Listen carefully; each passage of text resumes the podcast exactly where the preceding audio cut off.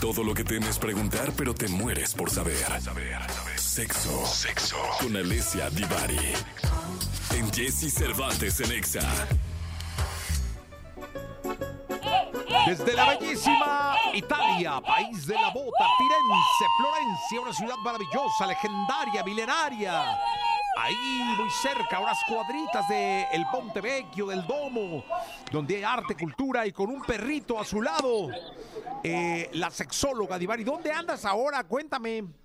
¿Dónde ando? Aquí en Florencia, pero... Pero, ¿y ese perro? aquí. ¿Y ese perro a qué se me debe? salí- No, ¿qué perro? ¿Se oye un perro? ¿Cuál perro? No, se oye gente. Que estoy aquí en Ah. una placita porque vine a comer y nos tardamos más de lo que pensaba y entonces ya nada más me salí aquí a la placilla. Entonces estoy tratando de que haya al men- la menor cantidad de ruido posible. No, pero debe entonces ir un perro, ¿eh? De verdad, un perro italiano, porque ladró en italiano. Sí. Pues, pues no vi ningún perro, muchachos, pero igual y sí. Igual puede sí, ser, pues en la calle hay la calle. perros, o sea, hay perros, hay gatos, Sí, sí hay. este, y ladran en italiano y maullan en italiano también. ¿Cuál es el tema de hoy, mi querida sexóloga Divari? ¿Cuál es el tema? Hoy vamos a hablar acerca de la lubricación femenina. em, esta bonita incógnita, esta, este tema que a muchas personas les causa conflicto, si es sinónimo de excitación o no, si es el único síntoma de la excitación y si es verdad que, por ejemplo, una persona, una mujer, cuando no lubrica, significa que no está excitada. Me gustaría hablar como de estos grandes mitos acerca de la lubricación, porque nos lo preguntan bastante seguido los miércoles, ¿no? Eh, por ejemplo, ¿qué pasa si hay, hay mujeres que de pronto no lubrican tanto como les gustaría o como creen que deberían? Y entonces la pareja siente que no están excitadas y entonces se, pro- se convierte en un problema de pareja. Y esto es lo que me gustaría desmitificar hoy, que pudiéramos hablar de eh, que la lubricación y la excitación sexual no por fuerza son un sinónimo. Si bien puede ser o- y forma parte de los, eh, llamémosle, síntomas de una excitación sexual, ¿no? Ok. Eh, durante la excitación es cierto que generalmente eh, es cuando sucede la lubricación o cuando empieza el fenómeno de la lubricación femenina, ¿no? La lubricación vaginal para eh, humectar todo el canal vaginal y prepararla para la penetración, ¿no? Y que la penetración no sea dolorosa. Si bien eso ocurre en la mayoría de los casos, también es cierto que no en todos. Puede ser porque estoy enferma, puede ser porque estoy tomando algún medicamento, eh, por ejemplo, algunos antibióticos pueden eh, generar resequedad vaginal, algunos tratamientos psiquiátricos también generan resequedad vaginal. Tam- eh, si me quitaron la matriz, también puede generar resequedad vaginal en muchos de los casos.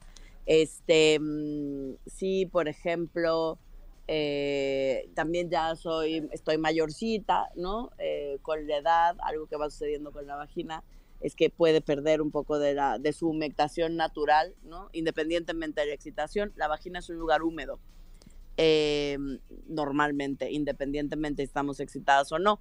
Y con los años va perdiendo un poco esa elasticidad y esa, hume, esa humectación natural que tiene.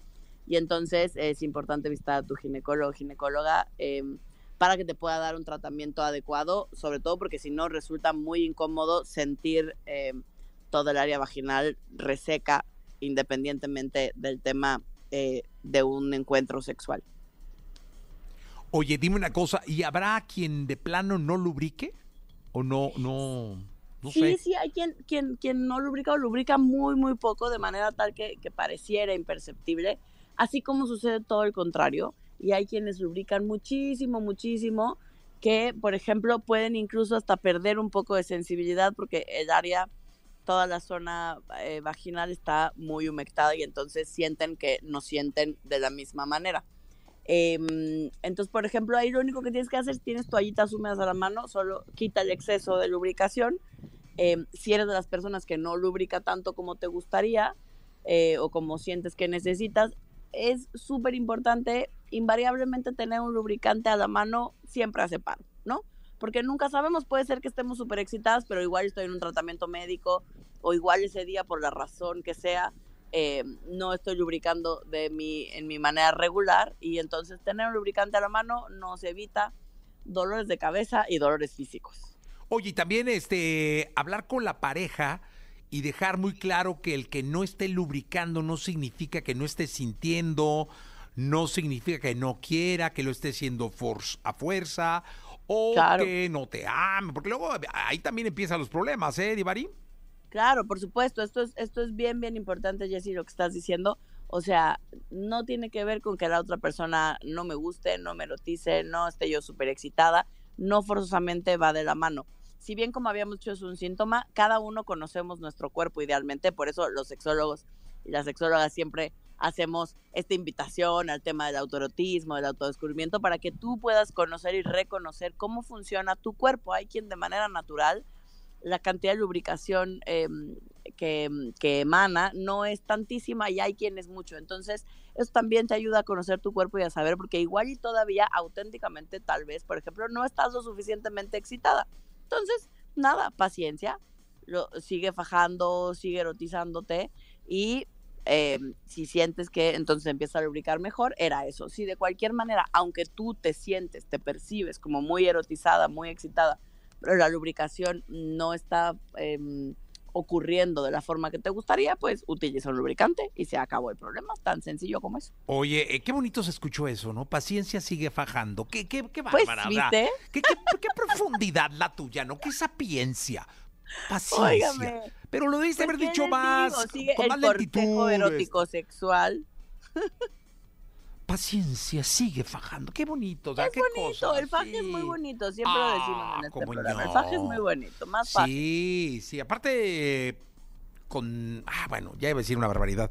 Mejor en estos tiempos de, de claridad de comunicación, no siendo claro, mejor omite el comentario.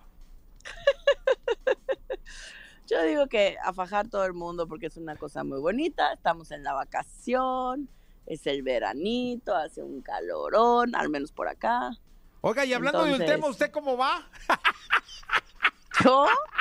Excuse me. Pues es que su novio no lo vio en un tiempo y todo. Muy bien, pues vamos muy bien. Pues con él vine a comer. Ah, qué bonito. No, enamorada la mujer. No, hombre, no, no, no, no, no, qué bárbara. Pues a fajar, que el mundo se va a acabar, se va a acabar Gracias, Ivari. Les mando un abrazo, manden sus dudas, nos vemos el miércoles. Nos vemos el miércoles, escuchamos el miércoles, 8 de la mañana, 20 minutos. Vamos a continuar en este programa.